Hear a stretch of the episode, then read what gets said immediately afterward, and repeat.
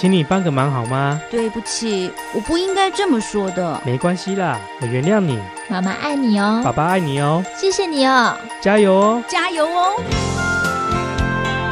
我们的一生处处都是生命教育的乐章。生命教育不是用教的，而是要让每一个人用心慢慢去体会生命的价值与意义，让生命感动生命，用爱传播爱，建立活泼进取的人生观，让爱流动。本节目是由德荣社会福利基金会、佳音广播电台联合制作，廖伟凡主持，欢迎收听。前一段时间啊，各位收音机节目的朋友，我们可以看到呢，就是电视新闻呢又演了。那有一个呢，可以说是非常呃没有没有好好的控制情绪的一个人，上了这个捷运之后呢，发觉有人坐在这个博爱座上面，然后呢，并没有这个搞清楚完全的状况，就开始啊发难，就开始骂别人了啊。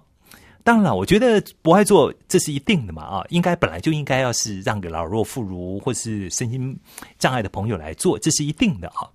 呃，我们也的确发现到，在这个博爱座上面，尤其是上下学、上下班的时间，那有一些年轻的朋友会故意偷偷坐在博爱座上面，假装的低头在那个地方睡觉啊，然后呢，假装没有看到别人。那有一段时间呢，我自己也在节目里面讲过了，各位收音机前的朋友，对不对？我发觉我自己也是那个正义哥哈，然后呢，看到这个学生呢在那个地方睡觉啊，然后呢，看到旁边呢站了一个年纪蛮老的一个欧巴桑卡瓦宾呀哈，我就跟那个年轻的学生讲啊，你麦底下 get 塞里啊了哈，你不要在那边假的啦。刚刚我还是看看到你聊天，现在那边假装睡觉，赶快起来让给这个让这个阿妈坐好吧。其实你知道吗？当我看到那个电视的那个新闻的时候，给我自己就开始有一个很大的一个反省。很大的一个检讨，我刚刚讲的都只是陈述原来我自己在做这件事情的那个真实的面相。其实我们大可以告诉这位年轻朋友说：“哎，年轻人，对不起哦，你上学累了，那对不起哦，那这边有个老奶奶，她年纪大了要坐。其实这是一种方法。那就像我原来用那个，你别那边假了哈，刚还在那边讲，然后就把人家赶起来。其实。都是同样达到一个目的，怎么样让自己能够说一句让别人听了，或是让位的，或者去享受你所服务的那种所谓的公益行动的人哦，大家都觉得是一件快乐的事情。我觉得让我们自己有一个好的说话对待人的方式啊，真的是非常非常的重要啊。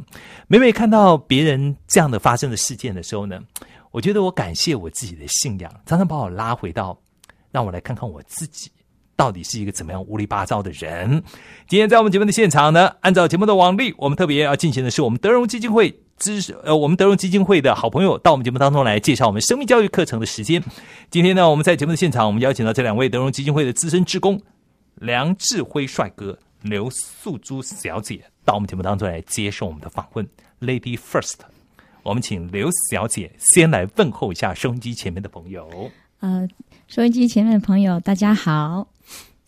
呃，旁边坐的这个是你的啊，我先生，你老公是是，年纪很轻啊，你啊，呃，大概只有三十几岁的感觉啊，对不对？哈？真的。看起来。年纪非常的轻啊，可是你却取了一个在当年蛮菜市场的名字哈。对。哦，我们家有很多菜市场名哈，这个非常的可爱哦。这个旁边坐你的老公来给我们介绍一下，让你训练当下节目主持人的感觉。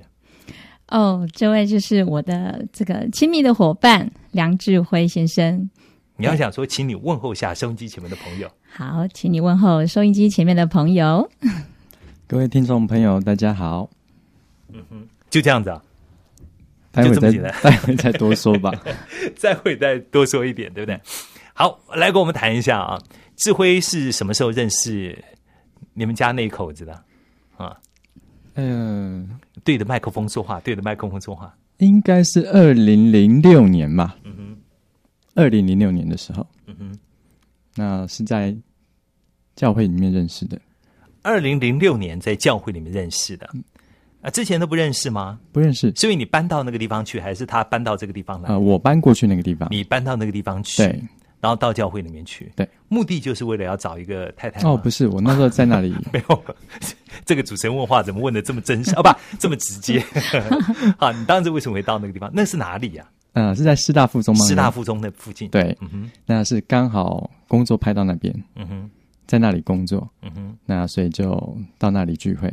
所以在那里的才认识我我太太。嗯哼，所以那个时候等于说是从外地，不是从外地。其实我大学之后一直留一直都在台北市。嗯，但是在台北市因为工作的关系，所以啊常常搬来搬去。因为一个人嘛，单身，所以总是爱搬就搬嘛。嗯哼，对。单身的时候好像搬家很容易啊。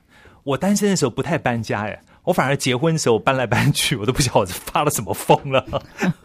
搬家是一件很恐怖的事情。一个人倒还好，简单呐。有时候想换换新的环境嘛，所以啊，年轻人总是喜欢新鲜感。在一个地方住久了，总是觉得麻烦。嗯哼，顺便搬家，能够整理一些旧东西。让自己这个淘汰一些旧的东西，对对对，整理一下。我觉得哈，像我最近我可能要进行一个所谓的搬家的行动。我告诉我自己呢，我绝不堆东西。你你懂我的意思吗？就是说我所有的书呢，反正我就这三个书架，放不下的就通通送人。就扩大就是这样了哈。衣服呢，就这个一个衣柜。塞不进去的，就通通送人。然后那是要有技术的哦。那个时候你怎么淘汰旧东西呢？基本上我每次搬家的行李就是两个大皮箱。嗯哼，好，一直到我结婚的时候，我跟我太太结婚的时候，我也是只了两个大皮箱，就是这么多东西。我参结婚的红红红当年所唱的那首歌啊。吉卡普兄啊，没那么凄凉，那不是凄凉啊，哎，那个是精简，好不好？啊，那时候多余的东西，大部分我都是就打包寄回老家，这样子，然后，所以我老家我的房间里面东西是很多的，那大部分都是书，大部分都是书或者一些唱片比较多。现在还有吗？呃，应该是还在，但是我我没有去整理这些东西，这样子哈，对。西洋唱片还是国语的唱片啊？都有，都有，是不是？下次我帮你整理一下国语唱片，好不好？因为我的国语唱片最近啊，你知道，我有将近两千张的国语唱片。当时因为搬家，我就一次就送给人了。可是等到最近，我开始要用国语唱片，完了，要用啊！我觉得传播人啊，什么都可以丢啊。跟传播吃饭有关系的东西不能乱丢，饭碗不能丢。所以我当时呢，把我我我的工具了啊，把它乱丢掉，很可惜了。今天跟你聊一聊，其实每一个人到我们节目当中来，除了谈他原来有的讲题之外，原原来我们设定的话题之外，我们总希望在不同的人身上发掘一些不同的事物，可以给我们收音机前面的朋友，在这样的一个台湾混乱的价值观的社会当中啊，带来一些不同的看到啊。这个素珠跟老公结婚几年了？零七八八年，这很严重哦。结婚不知道几年是一件蛮好的事情。时间过得太快了，没有，我也不知道，好像才昨天而已。哎呦，请假喜哈！哦，我的肉开始有麻起来的感觉了哈。好，等于说是人家讲说，有些人婚姻呢，一日如三秋啊，对不对哈？度日如年呢，等于说是你们还觉得往这个恍如昨日的感觉啊，这是很甜蜜的一件事情啊。呃，结婚如果是二零零八年结婚，到现在也将近有八年、八九年的七八年的时间，八年多，八年多的时间了。这八年多的时间里面，台湾回头来看看我们整体台湾的社会里面的婚姻，是在不断的解构当中的。对，大家不断的在拆拆解我们的婚姻。那拆解我们的婚姻，就开始越来越没有健康的下一代。所谓的，我讲的是心灵健康的下一代。是，你们现在有小孩吗？有，有小孩。是，婚姻里面有吵吵闹闹吗？我们两个吗？难免，难免。对。然后怎么办呢？呃，感谢主啦。嗯哼。我们常常就是回到主面前，跟主祷告。嗯哼。然后两个人安静一阵子，嗯哼，然后会再和好。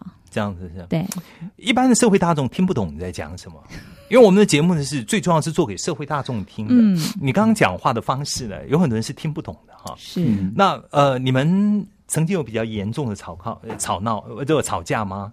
想要说，我干嘛要嫁给你啊？我这倒了怎么没了？怎么嫁给你？那派嘎呢？有有有有有有很比较负面、高度负面的这样的一种情绪过吗？还不至于，还不至于还不至于。嗯对，因为知道说这个婚姻是神所命定的。嗯那当然，我们基督徒结婚，不论说这个婚姻好与不好，我们就是在这个婚姻里面学习，学习生命的功课。嗯对，所以有没有碰到很挫折的？挫折，嗯，老公说说看，都会有吧，都会有。都会有挫折。那怎么？办呢？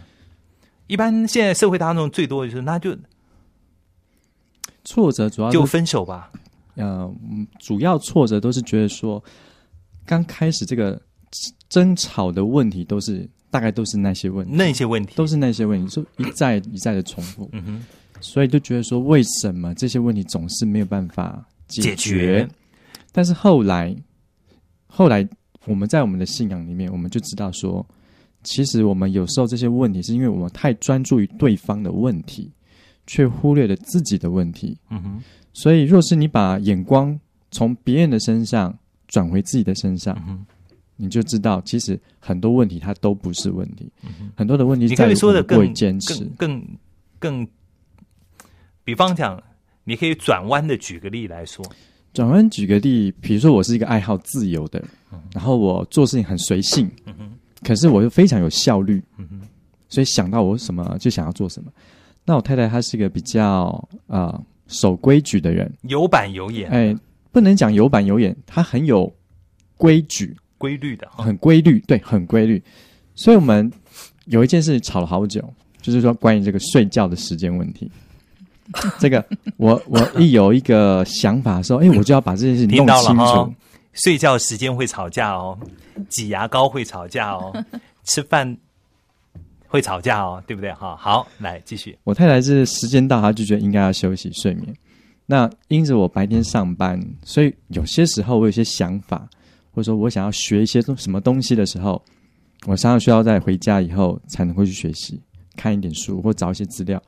但是这些事情你没有完成它，你会睡不着，哎不甘心去睡觉。所以呢，我我太太就不能容容忍说为什么这么晚你不睡？我说这个事情我如果不做完，我实在是没有办法安心去睡觉。安心睡觉对对对。可他又担心你睡眠不足，那对不对哈？他明明就是担心你睡眠不足，对不对？身体不好，上班会明天就没有精神。然后呃，其实两个人都是都没有错，对，也没有什么对不对的问题，那都是出于一种对自我的一种成长的一种看到，或是对对方关心的一种善意。可是呃，当我们不把问题放在一个善意的相互看待的时候呢，就吵了，是。对不对？其实我知道他关心我，嗯但是我会觉得怎么管这么多啊？所以刚开始的时候，你烦不烦呐、你？呃，刚开你睡你的觉就好了，啰里吧嗦干什么？刚开始就是接受他善意的提醒跟帮助，但后来真的是觉得，我真的就是希望能够有一点点的时间，有一点自己的自由。你就像我刚刚那样讲就就好了嘛，你烦不烦呐、你？可是最重要的一点，就是我们要听到，就是说，当其实我们有一种被限制的感觉的时候，它是不好的，对不对？它是不好的，对不对？就像上这个电台节目的时候呢，突然忘了关手机的时候呢，他也是不太好的。可是主持人不会生气，你放心，因为你第一次到电台来，我这是我的问题。我们常常会觉得这是怎么搞会有一个人上节目会忘了关手机？后来我们必须要想到说，是主持人忘记提醒他关手机。这呃，我我我我用这个例子来举，是不是比较正确一点呢？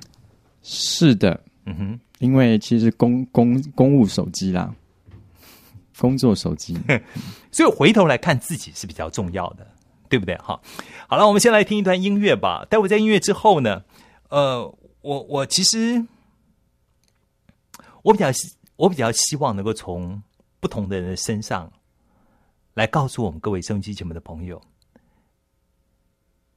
我非常的担心台湾家庭的不断的被解构。我们从不同的人身上，我们来听听一些看似小小的道理，其实你把它放在你的生活里面的时候呢，那这些小小的道理，它是帮助我们不断的重新建构，不是解构哦，是重新不断的建构我们家庭最有效的方法。我们是一个建构家庭、建构人的一个节目。我们来听歌吧。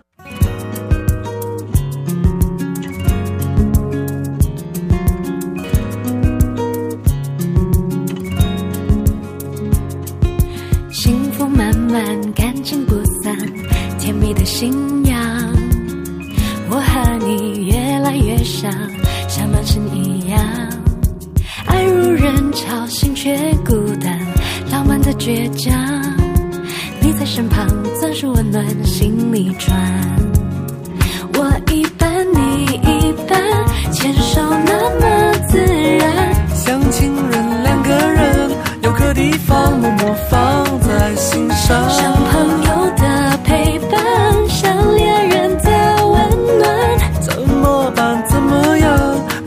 要拆穿完美分享。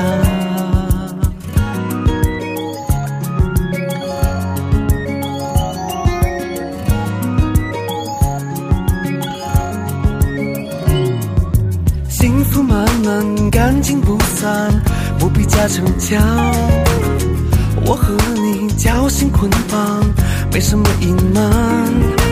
你有困难，我有方案，手上当晚餐，哭得最惨，谁借肩膀都一样。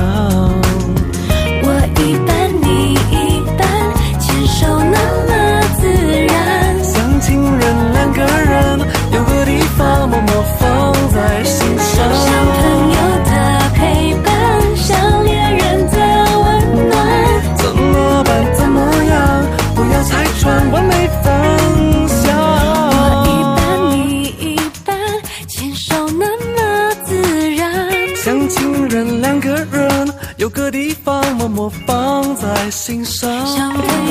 的陪伴，像恋人的温暖。怎么办？怎么样？不要拆穿完美分享。我一半，你一半，牵手那么自然。像情人两个人，有个地方默默放在心上。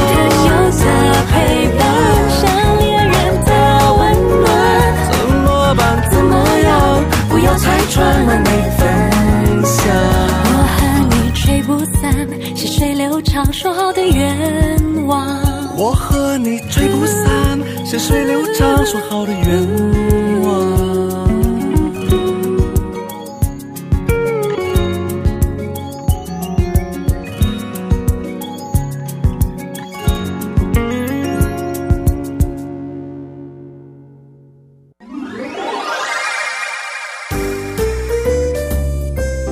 FM 九零点九，广播电台。Hello，谢谢你，廖伟凡叔叔制作主持。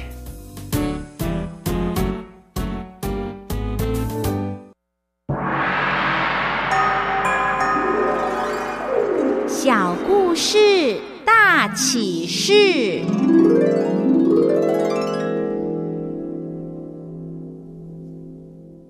Hello，非常的欢迎您继续回到我们今天节目的现场。今天我们要谈的是生命教育课程，不是要跟你谈夫妻相处之道。但是每一次呢，我们的来宾呢，我总希望他能够带来给大家一些不同的看到。今天呢，在我们节目的现场，在我们的生命教育课程的这样的一个专题里面，我们邀请到这两位是德荣资深的职工梁志辉帅哥、刘素珠小姐到我们节目当中来。首先，我要请问一下素珠小姐，是，当时为什么会想要参加生命教育课程，担任志工的服务工作呢？呃，当初那时候，因为我是个基督徒嘛，那那时候教会有一个童工就问我说，呃，要不要一起参加这个生命教育的服饰？其实当初我对这个这个区块不是太了解，那后来经过我一番了解之后，那也参加这个德荣志工的训练。那在那一年，那我就加入这个师大附中的生命教育。嗯哼。对，担任师大附中生命教育课程，是那那个谁呢？智辉也是吗？呃，不是，我是我是在早一点的时候，是在台北市的信义国中开始的。嗯哼，我那个时候也是呃，也是有这个德荣生命教育的志工老师问我说：“哎，你的上班时间比较晚，那可不可以利用早自习的时间到学校附呃附近的学校参加这个生命教育的课程？”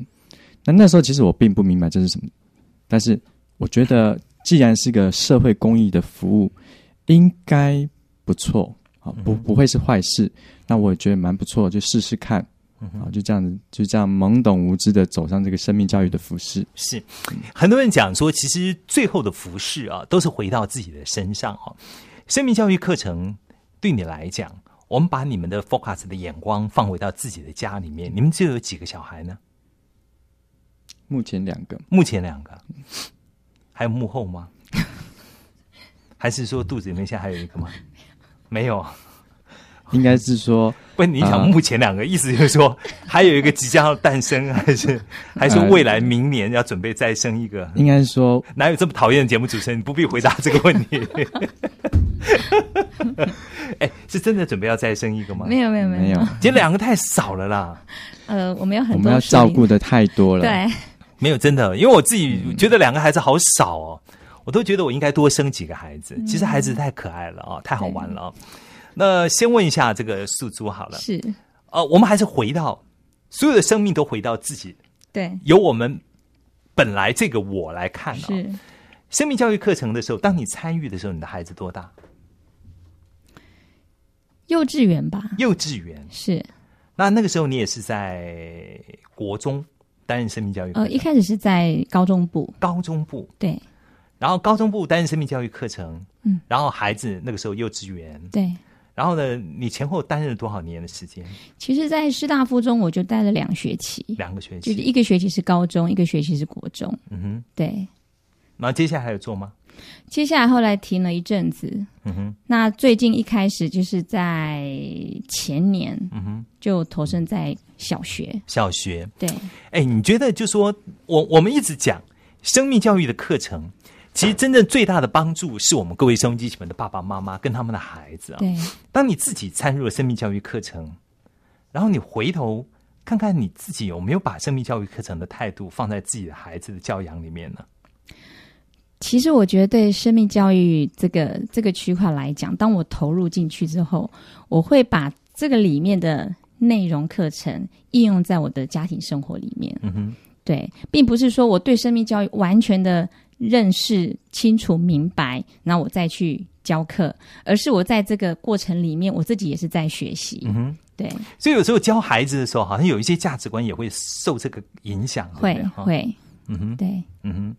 那呃，你会跟老公讨讨论一下吗？你自己的眼光呢？智慧自己的眼光呢？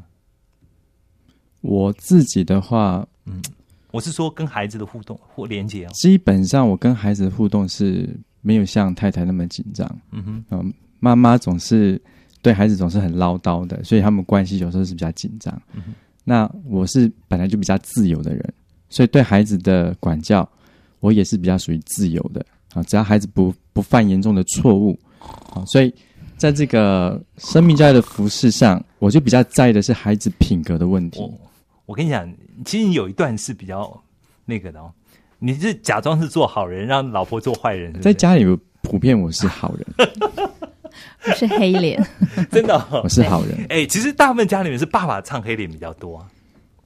我比较不喜欢对孩子太高压的方式，嗯哼，我是比较可以谈的。但是，呃，我比较就是说，平常我可以跟你好好谈，但是到那个原则上的时候，我比较不容易让步，嗯哼，就是不会让步的。就还是要定个红线，对对，会有个底线。那可是有很多的爸爸妈妈他定红线的那个定法本来就有问题啊，对不对？对，生活爸爸妈妈他在教养孩子的本身那个出发点就是有问题了。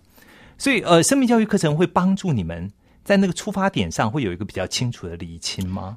会会，就说你比较容易去在对方的立场去看这件事情，所以我的底线通常都是比较是比较宽的。嗯，所以孩子会觉得说，爸爸对他们的要求不会太过分，嗯，但是妈妈有的时候就是只站在自己的出发点去想，嗯，所以有时候孩子就说我我就觉得这样不合理，嗯可是妈妈觉得说，可是这样是为你好。嗯，但是在生命教育里面，好不好这件事情，它是要看两方面的，嗯哼，不是你觉得好，对方觉得不好，嗯哼，那这个叫叫霸凌啊。嗯哼，但是在家庭生活里面，我们学习跟孩子能够谈一个大家都能够接受的方式，嗯那就就不不需要弄到那么紧张。嗯哼，可有的时候孩子他们所认为的好，是那种那种怎么讲呢？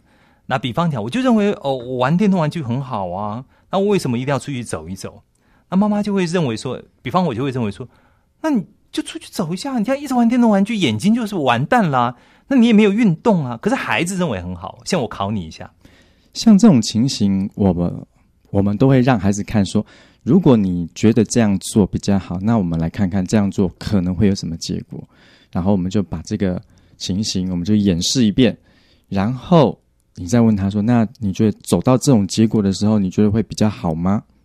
好，那孩子们通常，你你好好的跟他解释，他会发现说，哎，对，其实他们想的有时候太太肤浅了。嗯，太天真烂漫、呃对，太天。真太浪漫。那父母亲总是吃的饭比你多嘛，好，遇过的状况比你多，甚至有的时候我们不会言的说，因为我们年轻的时候我们犯过这个错，我们曾经做过一样的事情，那我告诉你，那个结果呢是很痛苦的，或者那个结果可能不是你所原本希望的。嗯那孩子通常哎可是让他会比较接受去撞一下，不是很好吗？啊，对，所以有的时候我们会觉得，如果你还是坚持，我愿意让你去撞撞看。嗯哼，呃，当然，只要你不不犯罪，好，不要造成不可弥补的错误的时候，嗯。有时候尝试让你去碰碰看，你自己去实践、去体会，那我觉得没有什么不好。嗯好，这个就像我跟我女儿讲说，我觉得去市府广场看跨年是一件很 boring 的事情，她就会觉得说，那同学都去了，我告诉他说我是不会去接你的，不会哦，嗯，不会哦。他说没有关系。其实我在家等他，但是我说那我会等你回来，因为爸爸想在家看电视，然后呢吃一下这个，跟朋友约了一起吃个这个酸菜白肉火锅啊，可以晚一点点，你知道吗？就是那个时候我住内湖，他市府广场回来根本没路，你知道吗？就没车，你知道吗？硬挤上捷运的时候呢，硬挤啊，就是硬挤嘛。那你挤到昆阳站嘛，对不对？从昆阳要走回公共电视台，哦，康宁街那里嗯对啊，很远呢，对不对？很远，我就让你走啊。重点是，他们一开始小嘛，国中嘛，根本也挤不上去啊，只好在很远很远的地方一直走，走了很远，然后才到了某一个捷运站。然后他们他们的一开始先生讲说啊，我先不上，我下过两个红捷运站再去上，应该会好一点。殊不知那两个捷运站根本不让进去，然后就一直走，走到家的时候，这个我们我们走过，已经，我发觉他，我还跟他讲话，他说不用讲了。我说去洗个澡，不用洗了，就直接蹦躺在床上就睡着了。那我觉得有些应该让他去 testing 看看。是的，他们会发现说，哎，真的被我们讲对了。嗯那他下一次你再跟他提意见的时候，他会觉得你的意见是值得尊重的，是值得参考的。好，我觉得这个是一个良性的良性的互动。你知道吗，各位收音机前面的朋友，我希望今天来到我们现场的生命教育课程的老师，我是用回头来问他们的方式，是要印证一件事情，就是生命教育课程本来就是要放在我们的家里面的，你的孩子就经历这些事情，有的时候孩子上生命教育课程还是来帮助你的，我跟你讲是真的哦。呃，他会不会耽误你上班的时间？不会，会会耽误，生命教育课程。一定会对，因为八点半上班嘛，但是八点半课才结束，所以一定会耽误的。那怎么办呢？呃，我们公司算是很有社会的这个责任感，所以老板他基本上是准以公假，让我能够参与这个公众服务。所以你跟他讲讲你在做这个公共服务的的工作，是的，诶他应该很感动才对啊，当然感动啊，当对不对然感动。他应该觉得他的工作人员愿意去，那其他同事不会讲话吗？其他同事应该不至于吧？素素珠是怎样？家庭主妇，目前是嗯，家庭主妇，目前是呃，目前是家庭主妇，所以呃呃，在你的职业上面，很多人是因为耽误怕耽误工作嘛，对所以你当时没有想说你跟老板讲，老板会打枪吗？我当时的预备是准备把年休假、特休假都拿来拿来用在这个生命教育的服饰上面。嗯哼，啊，但是当我跟公司提出的时候，公司基本上他们觉得很有很有人性的考量，他们说这个是对社会有益处的事情，哦，他们觉得这个没有问题，给你公假，你你假都不用请了，嗯哼，你就上完课就自己安排自己的行程。嗯哼，对，就等于上完课缓大概一个小时左右再到公司，对不对？哈？哎、其实我觉得很好耶，我觉得社会企业它应该就是这样了啊，所以我们要掌声给你们那个前呃，这还是现在还是现在现在就给你们老板的掌声帕博啊，干干下去的哈，不错，我我我我觉得本来就应该是这样了。那等于说是从智慧的例子当中，你可以知道，就是说如果你也担任生命教育课程的这样的一个志愿服务的工作，其实如果是我，我我就比较有勇气敢跟我的老板讲。然后呢，但是但是一定要是真的了哈，你不要说你跑去混了，对不对？现在你没发觉吗？现代人都很难相信，不是有人发觉一个一个所谓的尼姑在哦在木瓜，然后就就很离谱啊。这我们就不去讲那个部分了啊。那你自己在生命教育课程里面的学习，我刚刚听到是比较多的是放在孩子的身上。你会觉得在你自我的人生的态度，或者跟在工作上的场合里面，它会给你带来一些不同的启示吗？有也会有比较懂得学习去包容跟体谅。那这个在生命教育里面总是讲到说，我们要与自己、与人、与这个大自然都能够取得一个好的关系。好，所以现在这个社会很多人都只顾到自己。那像我们的工作，其实呃很多人也是只顾到自己的利益，但是在我的工作上面，我会设身处地去为着我的客户着想的时候，我有时候宁愿牺牲自己，那能够帮助客户解决问题的时候，我会发现其实人与人之间是互动的，那客户会也会感谢你这个解决他的问题，甚至为他有时候为他背黑锅。好，那客户在他能够的范围里面，他也会尽可能帮助我们，给我们很多的方便。那我觉得这就产生一种良性的互动，所以我跟客户的关系就不是那种单纯所谓的生意、商业的关系，有时候跟跟客户的关系是一种朋友的关系。像有时候我有些客户会问我说：“哎，你在在这个家家里面是怎么样教养孩子的？”他们有时候听我分享我跟孩子的关系，我跟一些青少年的关系，他们都非常的好奇。好的，我想接下来呢，待会呢，我们在节目当中呢，我我我特别想要请我们的这个素素来谈一下啊，就是当你担任生命教育课程的老师也有好一段时间了啊，有没有哪些学生会把你给气到快要这个，我不要做了，我干嘛就这不听话的学生啊？一定有，对不对？我自己也担任生命教育课程的这样的志愿服务老师啊，真的被气到疯了啊！还是说呃，也也。那个同时也会有一些很 warm、非常温暖的一些的同学，给我们一些什么样的鼓励啊？待会儿我们在音乐之后呢，回到节目的现场呢，我们待会儿再慢慢再聊。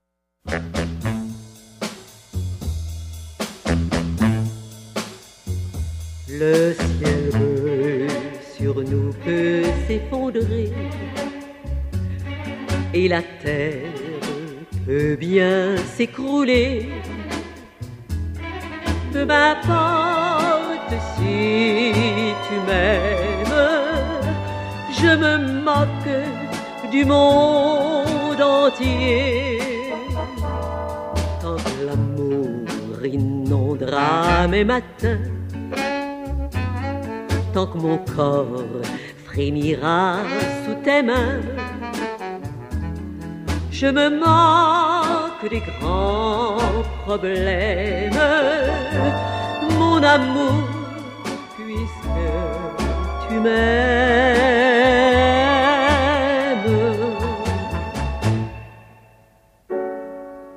J'irai jusqu'au bout du monde, je me ferai teindre en blonde si tu me le demandais.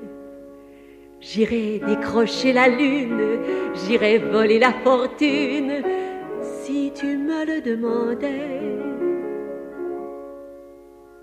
J'irai loin de ma patrie,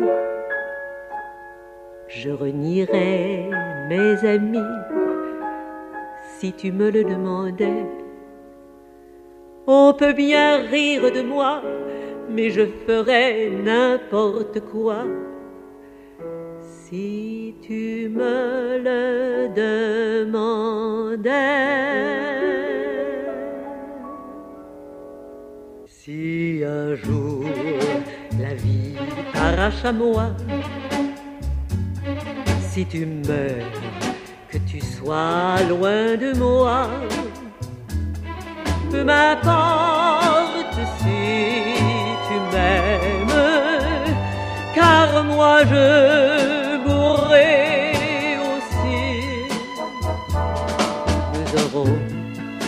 pour nous l'éternité dans le bleu de toute l'immensité. Dans le ciel, plus de problèmes. Dieu réunit ceux qui s'aiment.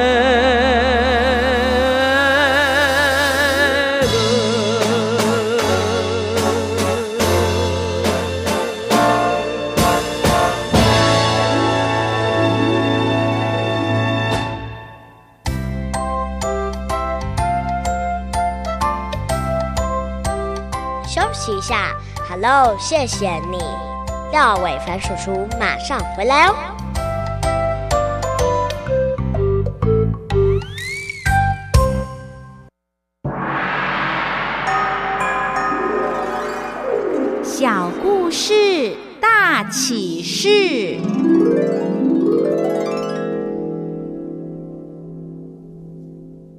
好的，非常的欢迎你继续回到阳光美少男廖伟凡的会客室当中啊。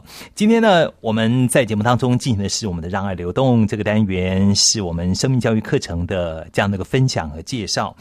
来了两位我们的资深的志工老师，是我们的梁志辉帅哥和刘素珠老师，在我们节目的现场啊。来，素珠先来聊一下好不好？是，嗯哼，呃，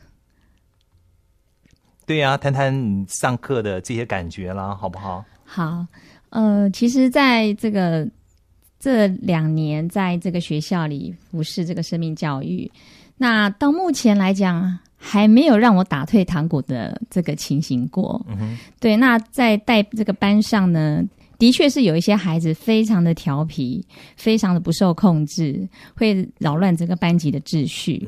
但其实我知道，他们这些孩子都有一些比较特别的一些情形，这个包括他们的人格特质，或者他们的一些家庭背景。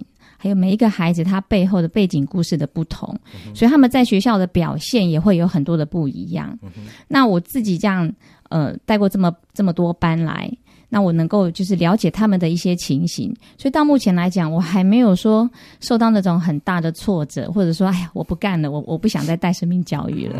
对所以总归来说还是温暖的嘛，对不对？对对，常常你回想一下，你觉得让你脑袋瓜不用花太多时间想的，就放在你的身脑中，就放在你的这个手边的那种感觉啊，有没有特别让你难忘的事情？特别难忘就是像我走进校园，我一进校园，可能就有我带过的学生会围在我的后面，会叫着我，或者是在后面跟我做鬼脸啊、开我玩笑，跟着我进教室。那我一进教室，那很多孩子们看到我就会在教室里跟我打招呼。那其实他们看到我那种很兴奋，然后也很期待，很期待，很期待我上我来上课。所以那我在他们班上，就是说跟孩子们的互动，其实都是很良性的互动。对，那也从他们呃他们的小日记里面，甚至于他们在期末的时候，他们会写卡片。然后他那一张一张的卡片里面有很多的字字句句，其实我们看了都非常的感动。嗯哼对，其实我觉得真的耶，我觉得有的时候我我们要的不是金钱，对不对啊？是是人之所以好像能够得到真正的快乐，我我常常在节目里面讲啊，就是我们常常就做了一点点小小的事情啊，可能我们真不觉得它是什么，可是你可能看不到，有一天这个小事啊，它就会有一个很大的一个一个开花结果的时候啊，你可能影响了一个孩子的一生啊。对，这会来谈谈你自己呗？我自己是没也没有什么挫折。那讲到比较令人感动的，应该是我曾经带过五年级的两个班。但这两个班的课堂其实不多，嗯哼，就简短的这五堂课而已。那学期这每一堂课要结束的时候，这个孩子们就觉得啊不舍，怎么这怎么结束了就没了，下一个礼拜就没了。好，那我就跟他们说，如果你们下学期还想上课，你们要恳求你们老师要继续开课哦。好，所以当这个这个我教过的班级他们再次开课的时候。那我会觉得，这的确就是孩子对我们一种肯定。嗯哼。那曾经有个孩子，他的母亲是学校里面的爱心妈妈，那他就会跟妈妈说，他好喜欢那个生命教育的老师。嗯哼。那因为我太太她也是学校的爱心妈妈，然后那个妈妈就问他说：“哎，你知不知道我儿子班上的那个生命教育老师是谁呀？”嗯哼。我儿子好喜欢他，他说每个礼拜就那一天早上都特别早到学校。他非常的、非常的期待这个生命教育的课。那我太太就告诉他：“啊，那个老师是我，就是我的先生。”嗯那我觉得这个孩子对我们的肯定是一个非常大的鼓励。生命教育课程里面是分享了很多不同的故事啊。每一次呢，我们都希望这些担任生命教育课程的志工老师呢，到我们节目当中来，也把你们在教室当中或者真实的面对的这些孩子当中所碰所带来的故事啊，跟我们也来有一些些的分享。素珠先来分享一个故事，好不好？嗯，好，我就分享我班上一个小男生的故事。我那时候到那个班上去，他才一年级。他现在已经三年级了。我一年级到他们班上的时候呢，他的情绪是不太能够受控制的。他生气的时候会吃卫生纸，然后他会把作业吃卫生纸啊，吃卫生纸。哎呦！然后他会把作业簿、课本丢到地上用脚踩。他的书包不是放在橱柜里，也不是挂在椅子上，他是放在地上用脚踩的。他只要离开位置，他就从他书包上踩过去，走出去。然后在班上，他会就是。呃，有一些他很奇奇怪怪的行为和动作，然后引起人家的注意。但因为这样子呢，也造成老师和同学对他的一个就是很反感，对不对？对对，一定是会反感。因为老师在授课的当中，面对这样的孩子，其实的确是让很人很困扰。可是这样子呢，也造成他在班上受到同才的一种排挤。那当我在他们班上课的时候呢，这个孩子当然也是跟上。其他的课程一样，也是会好像会发出一些奇怪的声音啊，会有一些特别的行为。但我我我在那个课程里面，我看到这个孩子的不同，看到他的不一样。可是我觉得这个孩子是最需要关怀的。我反而在这个班上，我会去肯定他，我会称赞他能他做了一些些让我觉得很不错的时候，我会大大的赞美他。那当然，班上也曾经在我的面前指责他说他。呃，他的种种让人家不喜欢的行为，那我也觉得说这个孩子确实是需要帮助。所以在那一个学期当中呢，我每一次上课，我就是肯定他、鼓励他，甚至于会到他旁边，蹲在他的旁边，告诉他说：“你这堂课可不可以安静下来，让我好好的把课上完？也请你乖乖的守规矩，可以吗？”哎，那我当我这样子蹲下来跟他一个水平，好好的跟他谈的时候，他能够听进我的话。所以每次在上课的时候，他绝对不会吵。他上我的课，他绝对不会吵。他回答问题，他一定是举手发言。甚至于他可能很多次都要举手发言，我会刻意的不叫他。那不叫他，他他有时候会举得很高，会站在椅子上举得高高的。那有时候会悄悄的走到我旁边，说我手好酸，可以叫我吗？我觉得这孩子非常的可爱。那经过这样一学期、两个学期、三学期，那上个礼拜我们有邀请他来家里，其实他来我们家好几次了。然后来家里参加我们家的儿童聚会，那他非常的有礼貌，改变很多。那我就问他说：“你现在三年级了，呃，开学开不开心？”他说很开心，也很喜欢现在的老师。他很高兴的告诉我说，他还是班上的数学小老师。嗯，他妈妈应该应该在家里面。我我我我们家的孩子怎么变成这样？他爸爸妈妈没有，搞不好他爸爸妈妈都没有发觉吧？有发觉，有发觉哈，因为一个孩子会这样，他可能有不同的因素造成。有有一个因素，我讲的没有发觉，可能就是一个被了忽略的孩子，对不对哈？还好这个孩子至少没有那么严重嘛，对不对？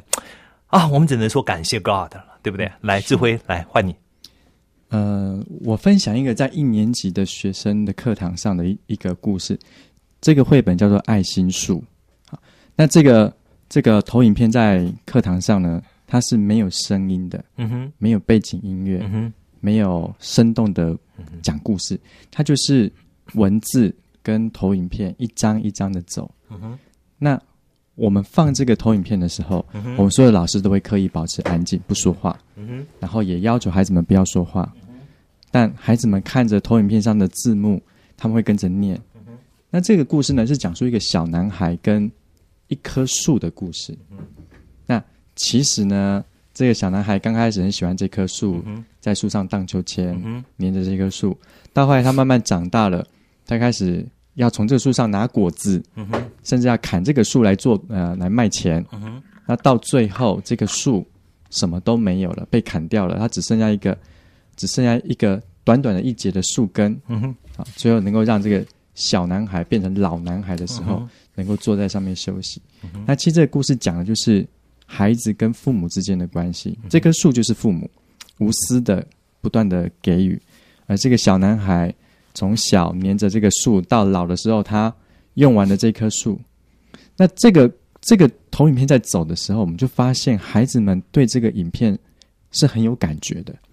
那我非常的讶异，说，我当初在备课的时候，我会觉得说，这个孩子们能够体会这个东西吗？这么闷的东西他们会看完吗？对不对啊？他们他们能领会这个这个是隐喻隐喻的，对呀，他们能够懂吗？但是当课堂结束的时候，孩子们说，他们知道这棵树就是他们的爸爸妈妈，他们对于父母的爱，可能这个是他们生平第一次这么深刻的体会。嗯，这个父母的爱是永不止息的。啊，我觉得非常压抑，孩子们是是值得栽培的。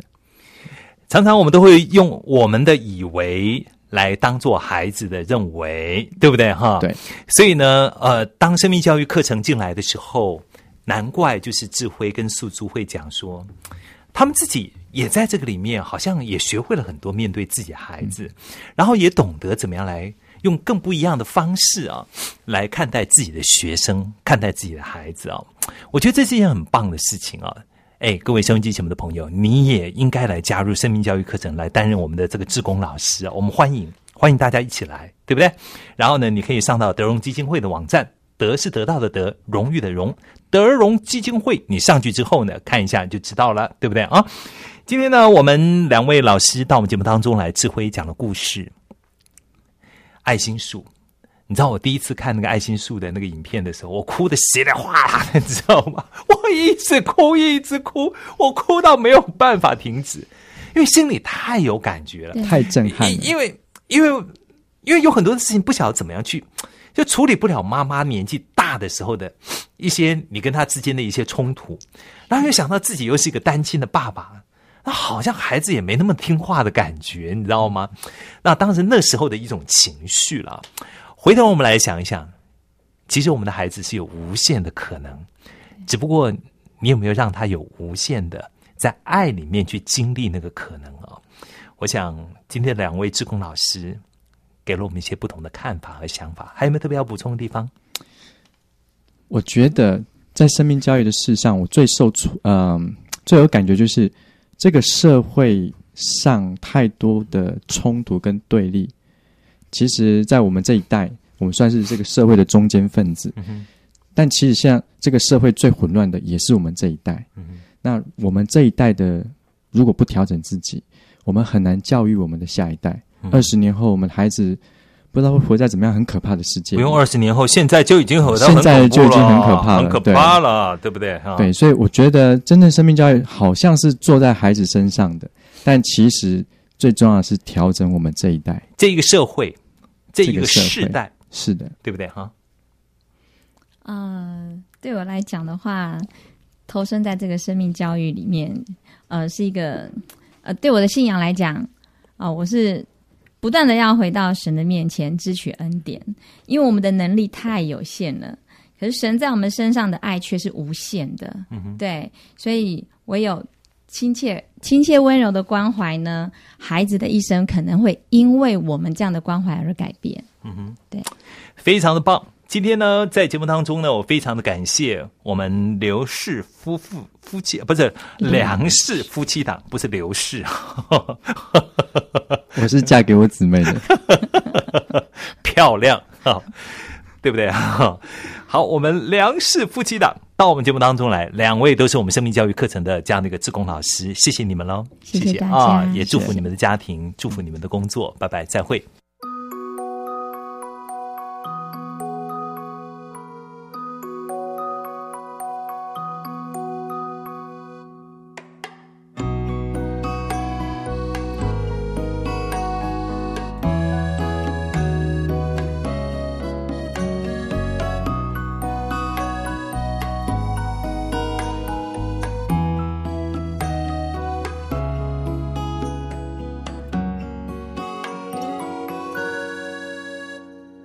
这一秒和下一秒之间，是快乐存在的麦田。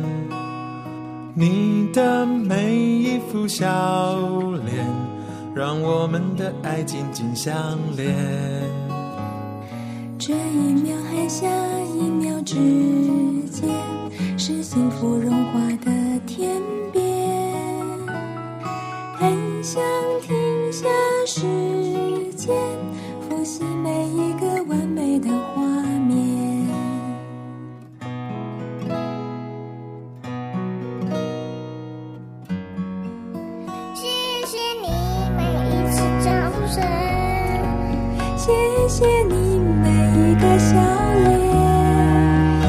谢你让我呵护你的世界，盖一座城堡让幸福实现。谢谢你每一声鼓励，谢谢你每一滴眼泪，谢谢你让我完成你的一切，在我们面前幸福乍现。